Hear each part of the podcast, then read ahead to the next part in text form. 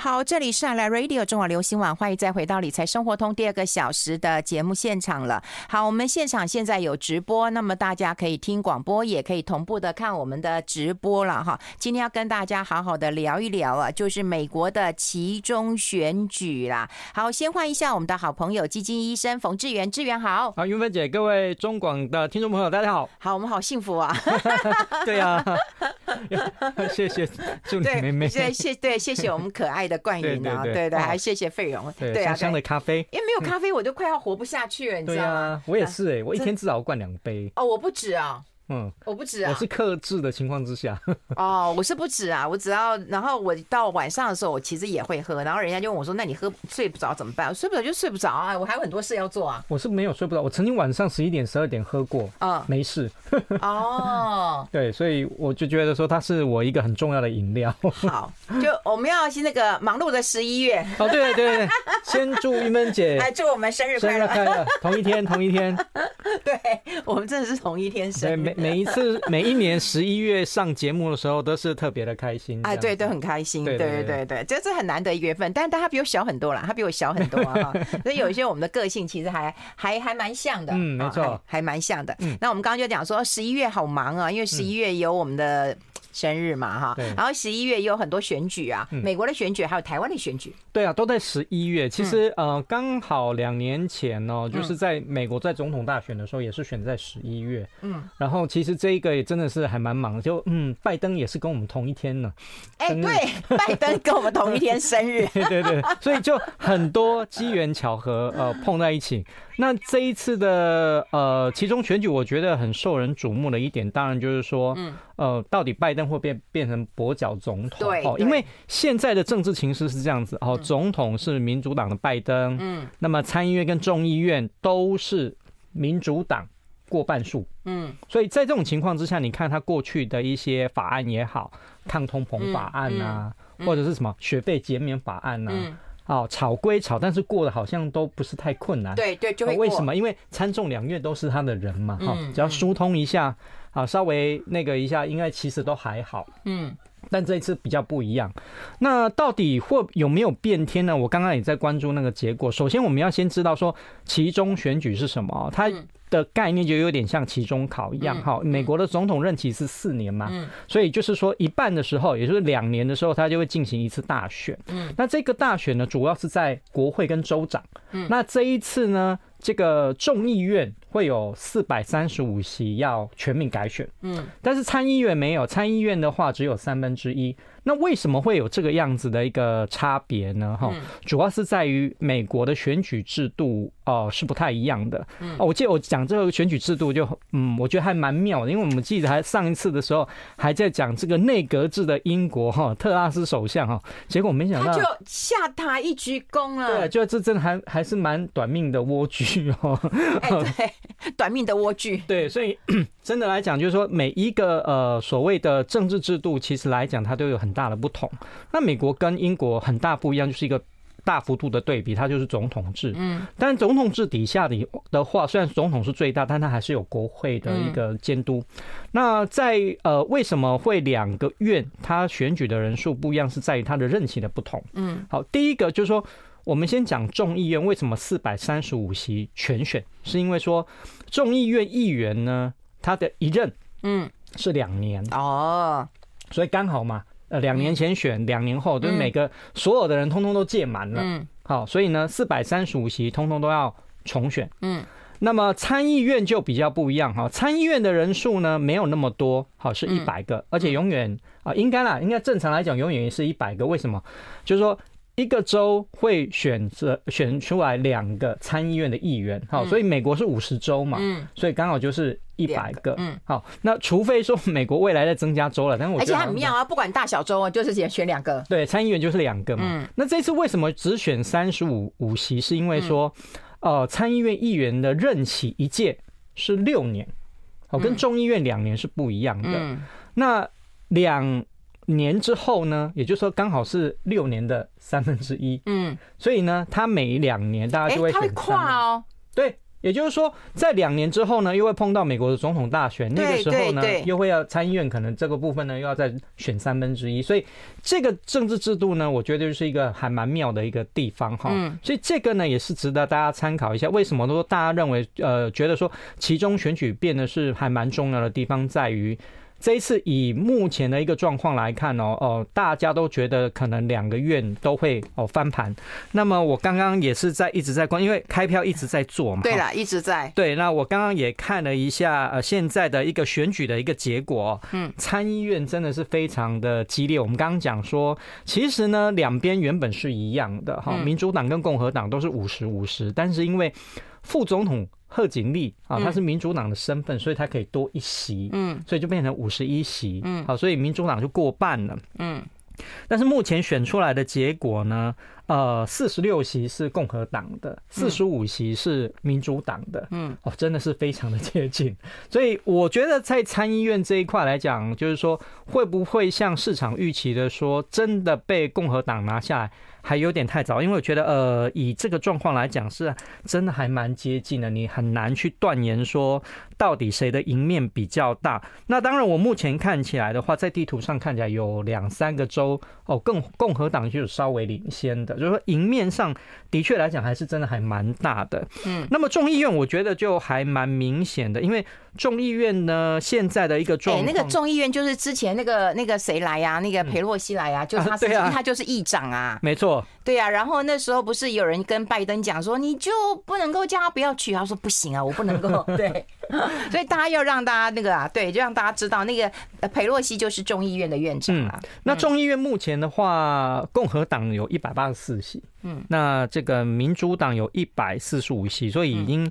差距已经有差不多哦，将近有四十席这么多了。嗯，所以这个状态底下的话，感觉上众议院是蛮不妙的哦。当然，可能大家还没有注意到另外一个，其实还有一个州长哈，除了参众两院这个国会之外呢，其实还有州长哦。州长这次有三十六位的州长要进行改选。嗯，那目前的话，共和党拿下了二十四席，就台北时间现在，也就我们直播的时间大概是两点多的时间的话。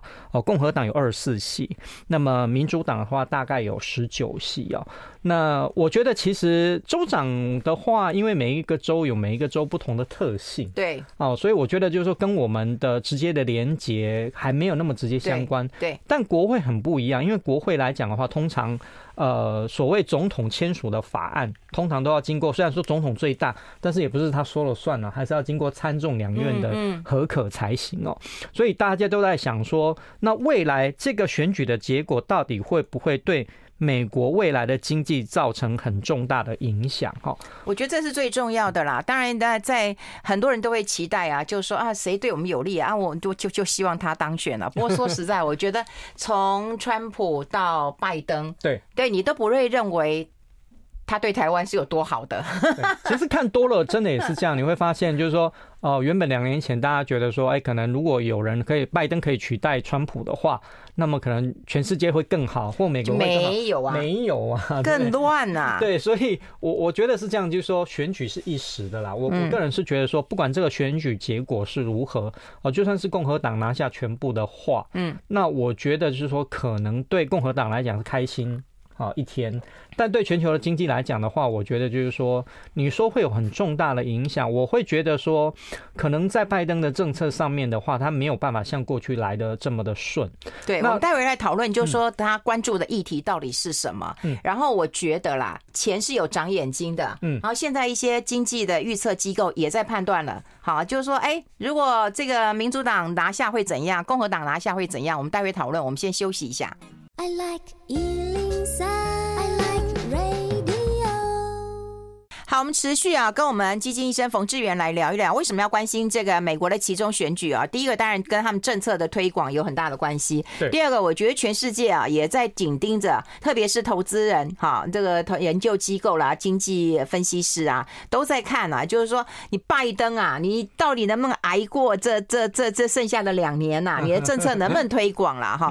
那美国的经济如果好起来的话，那当然钱就会比较这个自由的流动了。如果不好，他们也要去做。避险了。所以这一次的一个啊出炉，当然不会这么快哈，也不会在我们节目结束就就就，那会有几个后果，然后经济他们的判断是怎样，这个后果会怎样，这个后果会怎样？你这边是不是跟大家提一提？好，如果说跟市场大部分预期，还有我们刚刚就是现场看那个结果来看，假设是共和党真的参众两院都拿下，嗯，那我觉得。拜登就真的是成为大家口中的所谓的跛脚总统，也就是说，他原本有两个支撑的拐杖，左边跟右边的拐杖都不见了，就掰咖。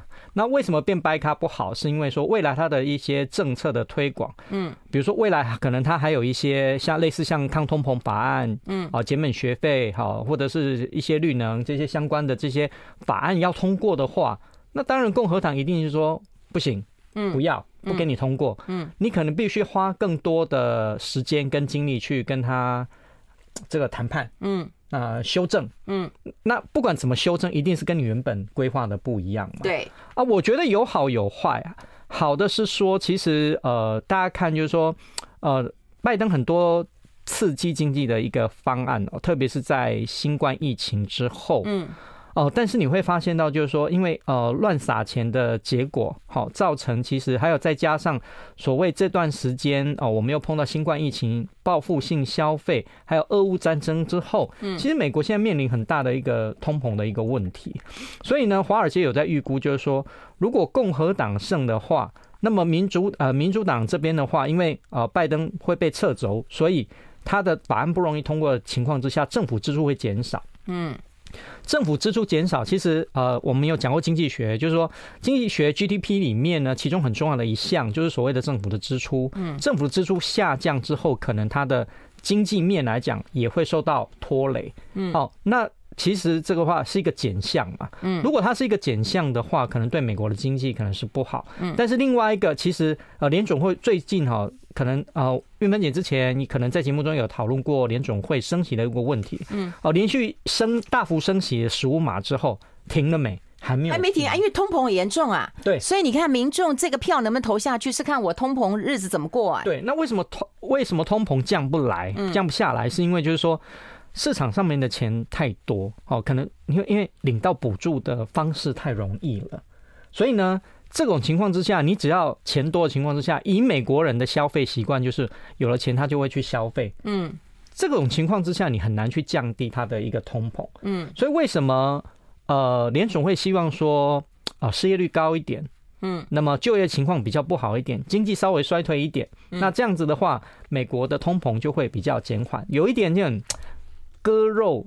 饮血的那种概念，这样子哈，就是说你必须让你的实体的经济有所降温。那这种状况底下的话，大家收入减少、消费减少的情况之下，自然而然通膨就会下来。嗯，哦，那其实呢，呃，这一次有很多针锋相对的问题。我们讲说针锋相对，但是不不一定是选民关心的问题哈。好，针锋相对的问题有几个，第一个就是所谓的。堕胎哈，因为在二今年的六月份哦，大法呃美国最高法院推翻了一项一九七三年的一个叫做罗素韦德案哈，也就是说，哦未来来讲的话哦，这个你可能堕胎。女性堕胎可能是一个违法的一个事情，嗯，那这个遭受到很多人的一个踏伐，因为很有一些女性她可能就是呃怀孕的状况，她并不是你情我愿产生的，对，所以在这种情况之下的话，其实这个堕胎的议题一直成为哦这一次民主党主打选战的一个诉求，嗯，哦，但是显然没有得到。选民太大太多的关系，民主党反对吗？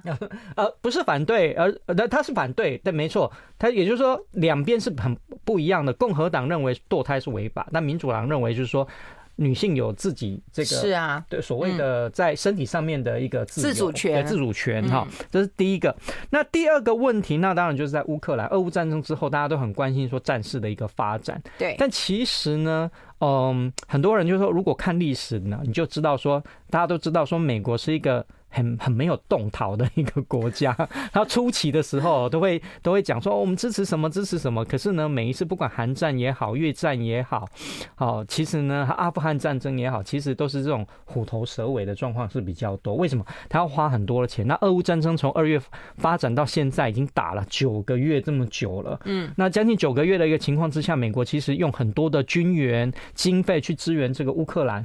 那美国的民众觉得说，为什么要花我们的钱？对，现在开始有这种声音，然后我日子过这么痛苦。对，所以呢，现在已经有声音，就是说，呃，是不是要叫泽伦斯基呃适可而止啊，尝试着跟这个俄罗斯来进行谈判，跟普京进行谈判，这样的声音出来。那共和党的态度也很明确哈，我们不要给乌克兰开空头支票。哦，等于是说乌克兰要多少军备，我们美国就支援他。嗯，哦，所以这种情况之下，我觉得在如果参众两院都被共和党拿下来，这个俄乌战争来讲，也可能出现一个很大的一个扭转的一个变化，相当是有可能的。那第三个当然就是在移民，他移民的话，大家都知道说，呃，川普 过去就是对。移民来讲是不友善，非常不友善。对，我觉得拜登接下来也没有很友善。对，也也没有很友善了。但是这这个议题上面来讲的话，我觉得是双边是比较正面交锋的一个地方。其实过去美国之所以呃这么强大，其实就是靠着呃各种不同的移民，然后贡献他们的一个智慧。我们先休息一下，进一下广告。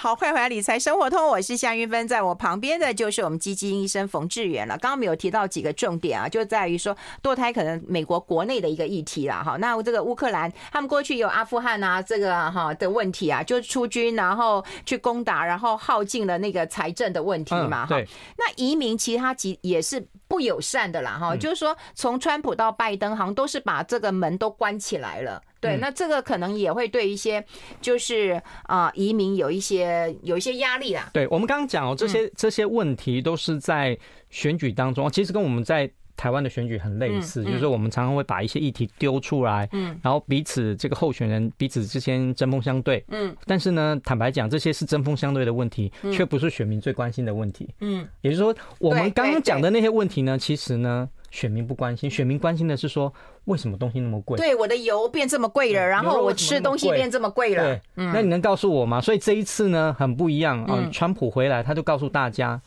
你看我在任的时候油多便宜呀，对不对？现在拜登变那么贵，对，谁会做事啊？好，他用这样的一个口吻跟选民讲话。嗯，那我觉得其实实际上有点在蒙骗，没错。我们就绝对值来看，真的是这样，没错。但是。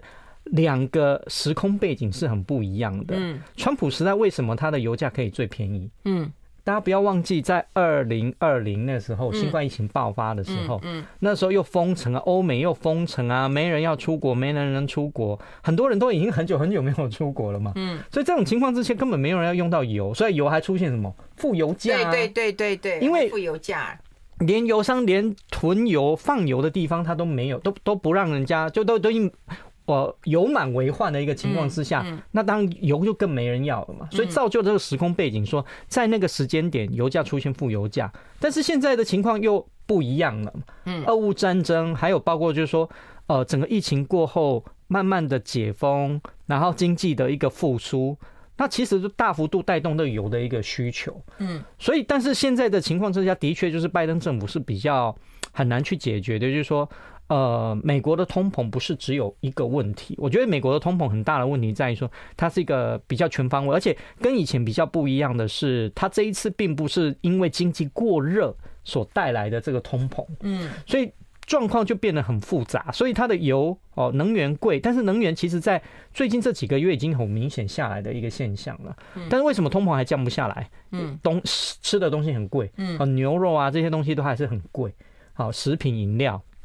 然后还有一个就是住宅，嗯，租的啦，或者是买的房子啊，都变得很贵，嗯，所以这个情况之下，都让整个哦美国的一个通膨哦居高不下。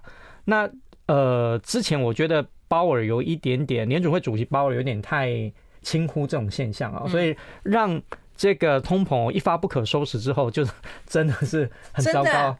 哎，鲍尔是共和党的。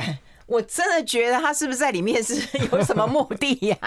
我一直觉得他是有目的的。我觉得在专业性这几次的一个升级，还有对外的讲话，很怪，让我对他打了一个蛮大的大折扣。他以后真的会有人出书立传来替他那个哦讲这一段，一定会有，一定会有。对，但是我我觉得他从格林斯班到那个 Bernanke，对每每一次都有出书，有些是自传，有些是别人帮他出书。这包尔，你看以后一定会有人骂他，以后没有人要找人家演讲了。哎哎对，哎他们到国外演讲。奖都几十万美金起跳的，对啊，真的。所以我觉得现在鲍尔的状况真的还蛮严峻的啦，哈。对对对，联总会的一个威信来讲，所以包括说这呃前几次都有说啊什么。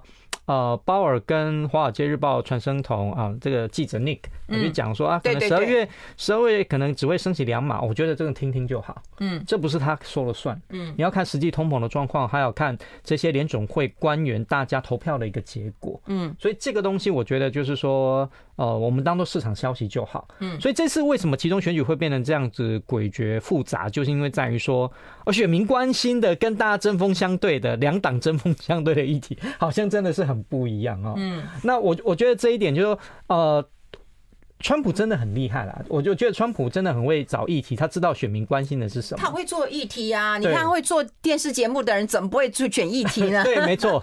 所以呢，这一次呢，其实呢，就是说，呃，川普扮演了一个这个母鸡带小鸡的一个角色，而且他其实都正面的哈，这个大辣辣的直接讲说他会选二零二四。哦，我觉得这种状况啊，真的是。还蛮，嗯嗯，因为这次选举，当然大家很关注的，就是说到底拜登他是不是能够过关呐？哈，他是不是能够拿下？然后对以后他推的这个政策可以过关。但另外一个就是，川普已经预告他要回来了，对不对？金主的风向会被转，嗯，对。那我就觉得这一点还是有一点点很大的，应该说很大的不确定性。为什么？是因为说。呃，第一个共和党要提名川普才行，但是毕竟他已经当过一任了嘛。嗯，那第二个说金主的态度现在来讲好像没有那么看好川普，就是说他们希望有一个新的人好出来，而不是这种老面孔、老屁股。谁不希望？台台湾不是也希望吗？所以就是说，呃，当然，但是我我觉得川普对共和党的影响力还是很大哦。所以我们看最近的一些，包括有追川普的概念股也好，对，有涨哦。对，或者是说，呃，所谓的这些共和党跟民主党在焦灼的这些摇摆州的一个状况哈，我觉得其实这个川普都带领了非常大的一个作用哦，逼得哦民主党哦把各任的总统。啊，什么克林顿啊，奥巴马，嗯，统统请出来，营造那种大团结的一个气势，这样子。哎呦，对，因为真的没办法，因为如果你真的，如果以拜登目前的声望来讲的话，真的就是很，我觉得不得人缘呐，所以他必须要靠，也比如像奥巴马的一些政治魅力也好。那克林顿虽然说他私德比较差一点，但是至少他私德，你讲的好保守啊！在任期间，我又我又唤起了那个 部分记忆。对，呃，但是至少克林顿在任期间，就是说是是这个过去嗯美国总统几任里面哦，真的经济算是非常好。哎，我觉得命好啊。你有没有觉得？对啊，嗯，人家说命好怎么样？不怕运来磨，真的真的是这样子。对，我真的觉得哈，要当这种当总统的，真的你要看命好不好？对，虽然面面相可能是不错了，还可以这样子。台湾也有人命其实蛮好的。对，但是不管怎么样，就我我觉得说，呃，我们讲了这么多啊，你说真的会呃，如果假设一系变天，真的对呃美国的经济会影响很大吗？我觉得真的也还好。对啦，可是现在美国哈，我觉得它最重要一一问题就是美元当然是全全世界流通的货币，是对。然后美债很重要，对。然后呢，美国如果没事，那大家都太平盛世。嗯。美国一出出事，全世界都要帮他分担。对。所以美国，我们就只能够拜托你好好活着，坚强的活着，然后不要给我出任何的问题。我们待会来谈谈美国其实出过很多问题，它的财政还是有很大的问题的。它通膨怎么解？我们待会来讨论。我们先休息一下。I like 好，我们跟孝顺的智元，真的啊，就是真的会在那个啊广告的时间就聊聊天啊。不过真的，我的来宾都很棒的，不管他自己的专业上面，还有就是对家人啊、对家庭的态度，都真的很好，就真的很好。所以你看，我们节目做十几年了，我真的就跟我们的来宾像某一种呃程度的家人一样啦，都会关心。也很棒，是我学习的偶像。没有啊，有客气。真 的真的。那我们要跟。跟大家来聊一聊啊，就是说到底呃，川普回来真的是一个大灾难吗？那可是那个那个 Elon Musk 他有说赶快要投给共和党哎，嗯。嗯，他们两个我觉得都是怪人，嗯，一个是政治上的狂人，一个是企业上的狂人哦。嗯，我觉得他们的话听听就好啊。嗯、第一个我，我我并并不觉得说你现在讲说川普就要回国，真的有点太早。嗯，我觉得你要担心的时候是什么时候？嗯、共和党如果正式提名川普，嗯，你再来担心。嗯，没有提名之前，我觉得都不算的，因为其实呃，过去来讲，我们看政坛呃这么多年的一个情况之下，你要最后得到党的提名，真的很不容易的，因为。啊，包括说，呃，像上一次啊，很很多很多人都出来选嘛，本来呼声都很高嘛，嗯，哦，但是后来都不如预期嘛，嗯，啊，譬如说什么，我我印象中好像是啊，什么呃纽约市的市长啊，Bloomberg 啊，也也出来选过啊，对，啊，Summers 也出来选过啊，对，Summers 对，就是这些人，你听哇，那过去那很显赫的这种经历，纽约市长这个财政部长哈，谁都出来选。但是选出来结果好像就初选呐，光初选好像就都不怎么样哈，所以我不觉得说那个共和党已经没有能人可以出现了，嗯，好，所以我觉得川普这件事情我们放在心上就好，因为等到这个真的美国总统又要选举的时候，好，两个党都提名，因为拜登也想连任啊，嗯。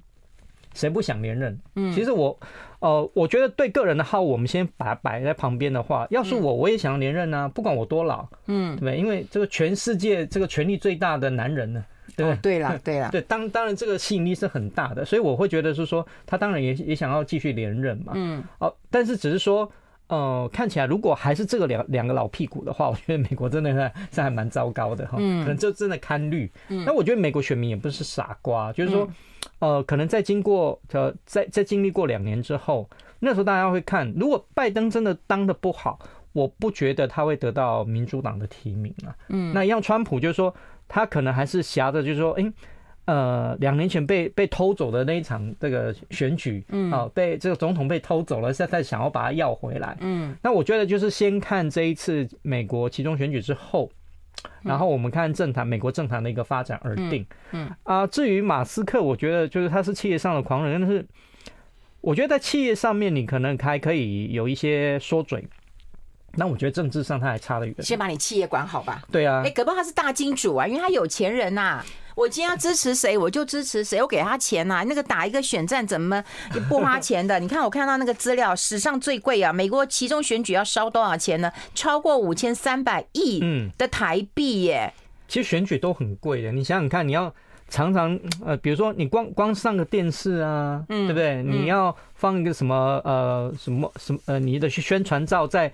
这个重要的路口啊，其实那个都要花花钱的，还蛮花钱的。啊，那那现在还有一些，比如说透过一些社群、社群这个媒体，这些其实都很要很花钱的。所以，我我觉得说，每一年哈，每一次为什么这一种选举都呃越来越花钱的原因，就是因为。因为现在的管道真的是越来越多，跟过去那种所谓什么扫街拜票，嗯，啊，什么呃召开什么什么演讲这种，已经这种都已经过时了。嗯，现在新新一代的这种透过社群媒体网红啊，这种这种串联这种越来越多，还有 YouTube 上节目，哦，我觉得真的是越来越多样，所以候选人真的也是要对这三百六十。我跟你讲，主流媒体其实赚不了什么钱的。你看什么电视啊，什么广播，我跟你讲，这种主流媒体赚不了什么钱的。对对对，可是你随便那个网红网络上，哇，那个置入行销真的很可怕。对，社群媒体，所以请大家对。请大家要多多支持基金医生的粉丝，爆冲的人数，顺便广告一下。有有有，我们有贴，我们有贴在粉丝团当中。对对对，要努力啊！对，没错，对，要努力啊，不然真的是很辛苦的一件事情啊。嗯，当然我们希望传播正确的资讯啊。哈，那有一些真的说实在，你要成为一个，就是嗯，那种那种非常红的红。你要付出很大的代价。其实我讲真的，其实我们讲真讲这种都都这是一个呃题外话。我们并不是要呃立志成为什么百万网红，并不是这样。我们希望是说更多人知道一些比正确的对啊投资理财知识，还有一些经济的一些状况。哦，像我们也是，我跟玉芬姐的这种粉丝页都是分文不取的，嗯，好，所以我觉得我们是在传达一个比较正向的一个力量，哦，并不是在说啊，未来来讲是不是我们要选总统还是怎么样，还是说呃要未来要什么收费？没有，没有收费哦，那都是假的，那都是假的，那是假的哦，所以这个很重要。对呀，对呀，常常有人讲啊，就说啊你就去你那么爱写，你就写一写，弄个订阅制，然后每个月多少钱，你就可以赚多少钱。我说我不要，那很不你这要负责任的欸，对啊，你看吧，我们两个就讲到负责任这件事情嘛，我们好像太有。道德感了这样，所以就赚不了什么大钱。没有黑心钱，我们不赚了。对，没错。好，我们待会会来聊一聊啊，就是当然呃，通膨有没有解？在美国，通膨有没有解？然后呢，美国大家都会认为它是大国，可是问题它是一个很穷啊，它的财政老是过不了关啊，每次都有关门的时候。美元还会持续在强吗？啊，很多人都会讲，就是说哦，那我现在美元这么强，那那个之前还有人就是说，嗯，股票通通卖光了，我绝望，我死心了。我就把它换成美元好了 啊。然后我觉得那个杨金龙总裁讲了一句话，他说：“你现在换，对我也不能保证你以后美元持续的强，台币持续的弱。”他讲的是对的，他讲的是对的哈。所以，我们待会会不会针对这几个问题，也就是说，在选后，那也回归到一个基本面了。好，不管多结果到底是怎么样，我们到底怎么来看看通膨的问题、汇率的问题、美国财政的问题，还有我们投资的一个问题啊。好，我们要先休息一下，好吧？我们进一下广告，然后我们持续跟大家来做一个分享。我们先休息一下。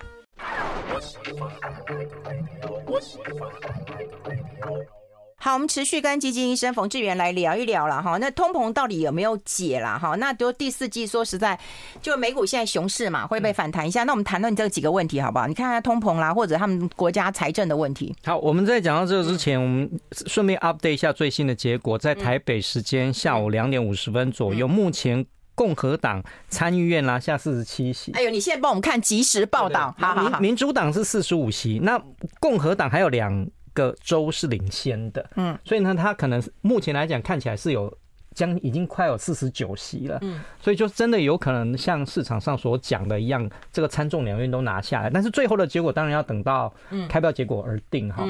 好，那我刚回应就是说，呃，这些问题其实呢，呃，选举的问题跟。民众还有全世界，包括我们台湾投资人关心的问题，都真的很不一样。嗯，我觉得台湾投资人现在变得更理性、更多元化。嗯，所以大家去看说，像我昨天跟一个呃投信，就是我们在讲说所谓的美元啊利率的这些问题，其实我的方向是这样，就是说联总会在升息十五码之后，现在还没有办法控制通膨。嗯，所以我觉得十二月大家不要太呃。开心，或者说觉得太乐观，就是联总会只会升息两码这件事情。嗯嗯。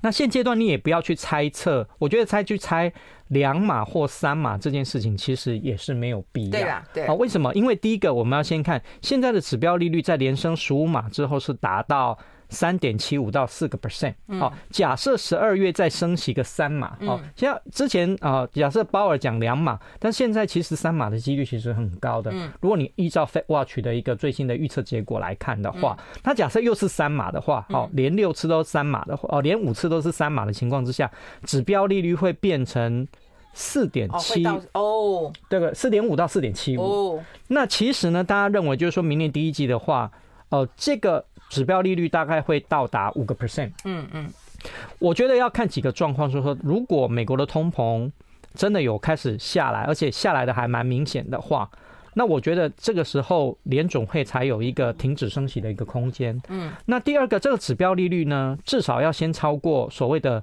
核心 PCE。嗯哦嗯，核心的个人消费支出，对个人的，嗯，那个人消费支出，核心的个人消费支出现在差不多在五点一个 percent 左右，嗯，所以呢，市场上预估五个 percent，我觉得也是还蛮合理的。嗯，如果都没有到的话，通膨下不来，指标利率又没有办法接近所谓的通膨的话，那我觉得联准会明年第一季继续升息的几率还是很高。嗯，但我个人认为是说，大概是差不多就是在五到五点五。嗯，上下哈，这个这个区间，那很多人都会讲说非美货币，因为美元很强嘛，那其他都弱啊。啊，其实不是全部都弱。我举一个例子哈，像呃，我最近注意到，就像巴西跟墨西哥，他们今年以来货币哦还对美元哦升值，嗯，像巴西的这个货币还对这个美元升值有超过五个 percent，嗯，他们的股市也很强，今年以来很强，那为什么？因为他们的央行啊做的比美国更早，嗯，他们很早就把指标利率哦连升十二次，哇哇，指标利率，巴西现在的指标利率是多少？是三点七五，嗯，他们的通膨是多少？接近十，是不是可以足以对抗通膨？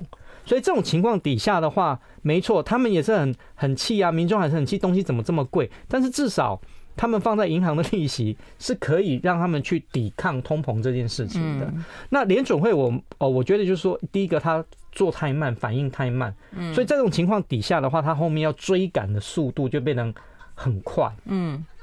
可是我们看最近美元指数其实已经有呃这几天有明显比较回软，嗯，联总会还是持续升息，那好像鹰派的这种看法也没有改变。可是美美元指数在这个时候似乎来讲有已经比较弱的状况。那我们有讲过联呃。美元指数其实是一个一篮子的货币，对，你重视的你要看欧元，要看英镑，要看日元，嗯，那这些重要的一些货币来讲啊，之前都贬得非常的凶哦。对，现在最近这几天，当然来讲，他们还是比较弱势，但是最近这一阵子已经没有在很明显弱势的现象哈。比如我们刚刚讲那个呃，莴苣首相的那个国家英国，英国至少他们现在来讲，因为换了首相之后呢，哦。民心是比较安定一点，嗯，金融市场有比较稳定一点，所以你看英镑没有再续贬，哦，相对来讲已经回升蛮多了，不然本来真的很很接近跟美元平价。那么欧元最近也有比较稳定的一个现象，哦，日币呢，哇，日央现在砸了很多钱，他们在对这个日币进行逐贬哈，所以就说方向上面虽然说还是一个比较弱势，但是短期的趋势上面慢慢有所改变，嗯，台币比较不一样哈。很多人会讲说台币是看美元指数，我不这么认为，因为台币不在一篮子的货币里面。是啊，是啊。所以我们曾经发生过，去年也曾经发生过，美元很强，台币比美元更强的状况。台币的状况要看外资的脸色。嗯。现在外资在这一段时间，从年初以来是不断的在汇出，在卖超台股，所以在它汇出的情况底下来讲的话，呃，跟过去很不一样，因为过去来讲是把这个钱汇进来，那做不同的投资不一定是股票嘛，哈啊，不一定是股市，可能是其他，还有一些债市。嗯，但是至少以目前来看的话，就是说外资这个汇出的压力还没有终止的情况之下，可能这个台币短期之内还有一个面临贬值的一个压力。但是如果就是说，譬如说我们的企业的这个获利哦，像这两天哦，台积电很强，嗯，哦，那我我觉得就是说如果。外资对这种权重股的卖压，慢慢的有有所减缓。嗯，那么科技的这些财报的这个不如预期的影响哦，慢慢的能够得到消化的话，嗯，只要外资的卖压或汇出的状况有减缓的状况，那我觉得台币这个时候就会显得比较稳定了。那现在你说三十二，其实我以长长期以来观察台币，就是说，当然我不是汇率专家，只是对我自己来讲的话，我觉得在汇率这一块的话，我自己通常就是在台币三十以下的时候慢慢换换换。对，那以前我们的习惯，对不对？对，对，因为三十通常就是、都被打破了。对，但是现在你看哦，你如果在这个时候再去换美金，嗯、我觉得嗯，不见得是很划算的一件事情。啊、我会觉得说，因为呃，多数的。这种投资朋友，可能你第一个资金部位没有很大，第二个你美元需求可能没有很大。如果你你没有这样这么大的美元的需求的情况之下，我就不要买不要买这么多的这种货币会比较好一点。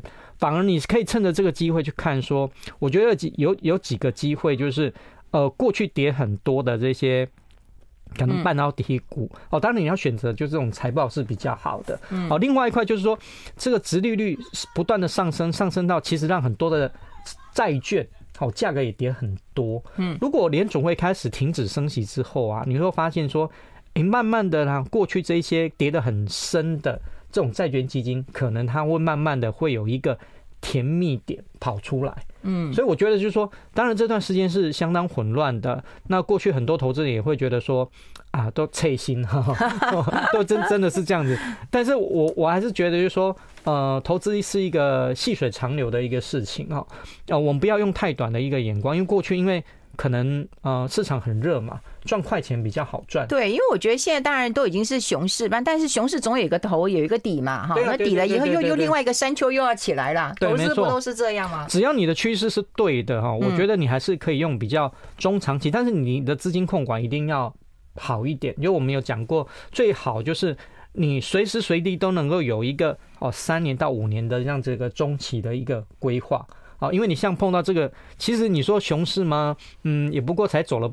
半年多，其实真的没有不算太久。那多头可是走了很很长一段时间哦，所以这个时候呢，我觉得就是市场景气循环的一个一个调整。那你只要你方向正确一点，你在这个时候，我觉得可能在现阶段来讲哈，先多看少做，嗯啊，或者是用你引用一个比较中长期心态去面对，然后审视一下你手中手中的一些相关的一些。哦，持股啊，或基金哦，像美国的基金的话，我觉得开科技类的话，其实可能有反弹的一个机会哦。好，非常谢谢我们的好朋友冯志源到我们的节目现场跟大家做一个分享，我们下次再见喽，拜拜。拜拜。